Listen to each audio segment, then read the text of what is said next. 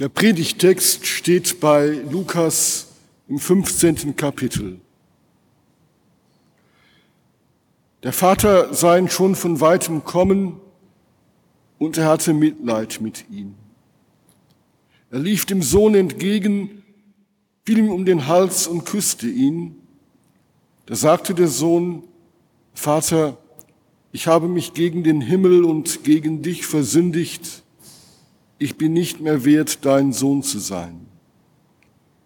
Der Vater aber sagte zu seinen Knechten, holt schnell das beste Gewand und zieht es ihm an, steckt ihm einen Ring an die Hand und zieht ihm Schuhe an, bringt das Mastkalb her und schlachtet es. Wir wollen essen und fröhlich sein. Liebe Schwestern und Brüder, Gewiss ein ungewohnter Text für einen ökumenisch geprägten Gottesdienst, gewiss. Aber warum gelingt es unseren Kirchen so wenig, einfach so zu handeln wie der Vater im Gleichnis? Schön, dass du wieder da bist. Wir wollen frohgemut nach vorn in die Zukunft schauen. Der Vater im Gleichnis repräsentiert ja Gott selbst in seinem Gnadenhandeln an den Menschen. Wir haben das eben schon gehört. Der ökumenische Gottesdienst aus Anlass des Reformationsjubiläums vor einem Jahr in Lund mit dem Präsidenten des Lutherischen Weltbundes und dem Papst, der zeitgleiche Gottesdienst der evangelischen Kirche in Deutschland Vertretern der Deutschen Bischofskonferenz in Berlin, der Versöhnungsgottesdienst in Hildesheim am 11. März haben doch offenbart, wie sehr die Christenheit angewiesen ist auf das immer neue Erbarmen des himmlischen Vaters. Und neben dem Dank für diese außerordentliche Lebensleistung Martin Luthers die Heilige Schrift wieder in die Mitte der Verkündigung gerückt zu haben, stand eben auch das Bekenntnis des Versagens aller Kirchen, dass sie die Botschaft des Friedens und die Liebe Gottes gegeneinander nicht geübt haben. Erst seit gut 60 Jahren hat sich sozusagen der Heilige Geist durchsetzen können und die Christen zu ernsthaften Schritten aufeinander zubewegt. Heute am Reformationsfest ist also ein guter Anlass, sich dem Heiligen Geist weiter anzuvertrauen und das Erbarmen Gottes anzurufen. Ich wohne nicht in der Stadt, ich wohne ein paar Kilometer außerhalb von Paderborn im größten Windpark Europas und im Tagebuch, was ich so nebenbei auch bin, eines Landpfarrers, da finden sich eben viele ungeschriebene Erzählungen über die Erbsünde des Familienstreites, der über Generationen weitergeht, meist immer wegen der sehr nachhaltigen Auseinandersetzungen über Erbregelungen der Vorfahren. Die preußische Höfeordnung mit dem ältesten und jüngsten Recht der Vorschrift einer Abfindung für alle anderen Erben trägt in der Tat den Keim der Ungerechtigkeit automatisch in sich. Und auch den nachfolgenden Generationen gelingt es deshalb in der Regel nicht oder nur mit Vorbehalten, einen Schlussstrich zu ziehen und sich freundlich zu begegnen. Und so werden Landwirte beim Gleichnis vom verlorenen Sohn tief durchatmen zumal dieser ja auch das Erbe noch durchgebracht hat, das geht nun gar nicht. Ein Blick auf das Gleichnis stellt alle die um die Einheit der Christen bemühten vor noch größere Probleme als die im Gleichnis handelnden Personen. Denn die Ökumeniker finden sich sozusagen in all drei Personen wieder im barmherzigen Vater, im verlorenen Sohn und in der heimgebliebenen Sohn, dem Sohn der Treue, der Tradition, der Identität. Und Gleiches gilt auch für unsere Kirchen. Sie sollen Barmherzigkeit üben, so wie der Vater im Gleichnis. Sie sind sowohl der verlorene Sohn und sie sind auch der daheimgebliebene Sohn. Und das gilt für alle unsere Kirchen. Gegen das Rumoren einer Grundstimmung der Enttäuschung über den Stand der Ökumene muss in aller Deutlichkeit gesagt werden, die Kirchen und die Christen gehen seit über 60 Jahren erkennbar auf dem Weg einer wirklichen Ökumene miteinander. Die ökumenische Bewegung, die Gründung des Ökumenischen Rates 1948, die Aufnahme des Dialogs mit den anderen christlichen Kirchen, gestützt auf das Ökumenismusdekret des Zweiten Vatikanischen Konzils. Die Leuenberger Konkordie 1973 die die Abendmahlsgemeinschaft zwischen lutherischen, reformierten und unierten Christen wieder möglich gemacht hat. Das Ziel eines immer noch wirklich ausstehenden panorthodoxen Konzils, all das sind Zeichen der Umkehr. Oder ich denke an das, was in diesem Jahr geschehen ist, an den gemeinsamen Gottesdienst in Bahntrupp aus Anlass des 700-jährigen Gedenkens an die Christen dort. Ich denke an unseren Pilgerweg in Falkenhagen vor ein paar Wochen oder an das, was auch erst ein paar Wochen zurückliegt, der gemeinsame ökumenische Aufruf der Lippischen Landeskirche der Evangelischen Kirche von Westfalen und des Erzbistums Paderborn an die Vereinbarung zum kooperativen Religionsunterricht, die ja schon mit der Lippischen Landeskirche für den Grundschulbereich seit vielen Jahren besteht. All das sind Zeichen der Umkehr und des Willens, gemeinsam in die Zukunft zu gehen. Die Einsicht, dass die Spaltung der Kirche dem Willen Christi widerspricht, so das Vorwort des Ökumenismusdekretes. All das ist Ausdruck des Schuldbekenntnisses des verlorenen Sohnes, ich habe gegen den Himmel und gegen dich gesündigt. Und letztlich ist der gesamte ökumenische Dialog Ausdruck des Bemühens, die Folgen der Ursünde der Trennung zu beseitigen.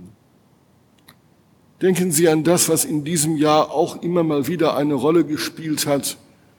Projekte wie Heilung der Erinnerungen.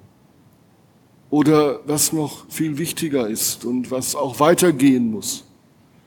Festhalten, was wir über den Partner der Ökumene nicht mehr sagen und nicht mehr denken wollen.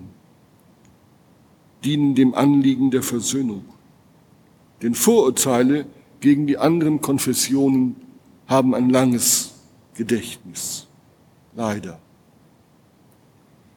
Unter dem Anspruch des Evangeliums ist die Gruppe der verlorenen Söhne über die Jahrhunderte hinweg unzählbar groß geworden.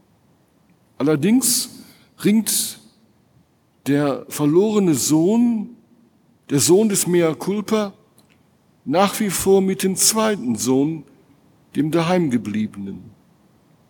Welche Kirche hat das Erbe oder die Treue in der Entfaltung des Erbes am besten bewahrt?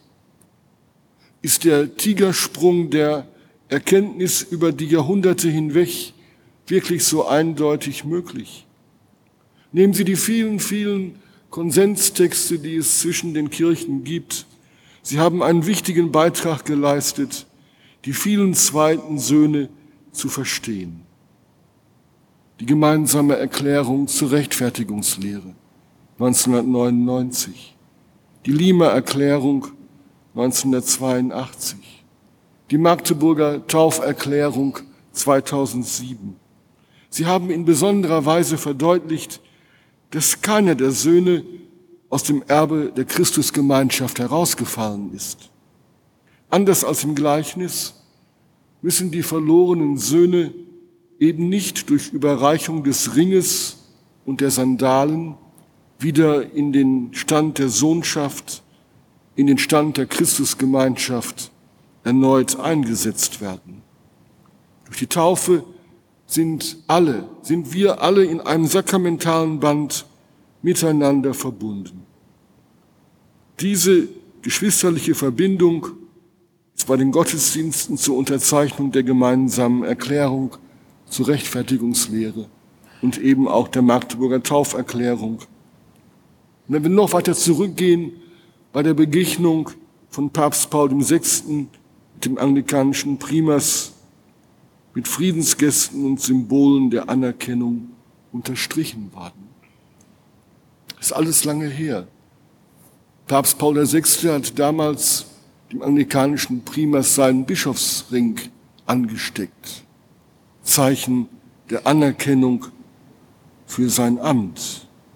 Das waren andere Gästen als noch bei Papst Pius XII. und seinen Vorgängern, die freundlich, aber streng zur Rückkehr ins Vaterhaus einluden. Schön, dass du wieder da bist. Wir wollen frohgemut nach vorne in die Zukunft schauen. Diese Perspektive leitet das Miteinander der Kirchen im Gebet, auch heute Abend. Aber diese Perspektive muss eben noch weiter ausgebaut werden und so muss auch das Zeugnis der Kirchen für das Evangelium vor der Welt noch stärker werden, damit die Welt glauben kann. Und da gibt es nach wie vor Reibungswärme zwischen dem verlorenen Sohn und dem zweiten Sohn quer durch alle Kirchen hindurch. Denn die Sorge um Identität, um die rechte Einheit in der Vielfalt bewegt und blockiert alle Kirchen in der Suche nach der Einheit, die Christus für die Kirche gewollt hat. Der Vater sah ihn schon von weitem kommen und er hatte Mitleid mit ihm.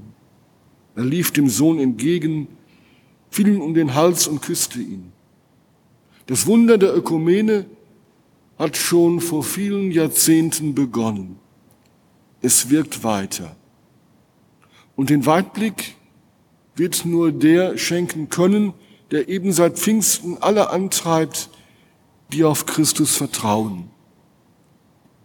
Er hatte Mitleid mit ihm, heißt es im Gleichnis. Denn der verlorene Sohn kehrt zerknirscht zurück. Umkehr und Buße sind die ersten Schritte in der Ökumene, betonte schon das Zweite Vatikanum. Und der Dank für die uns schon längst geschenkte Teilkirchengemeinschaft ist uns vielleicht in den letzten Jahrzehnten ein wenig abhanden gekommen. Und damit verbunden und daraus resultierend erwachen dann wieder die Einwände des zweiten Sohnes mit neuer Stärke.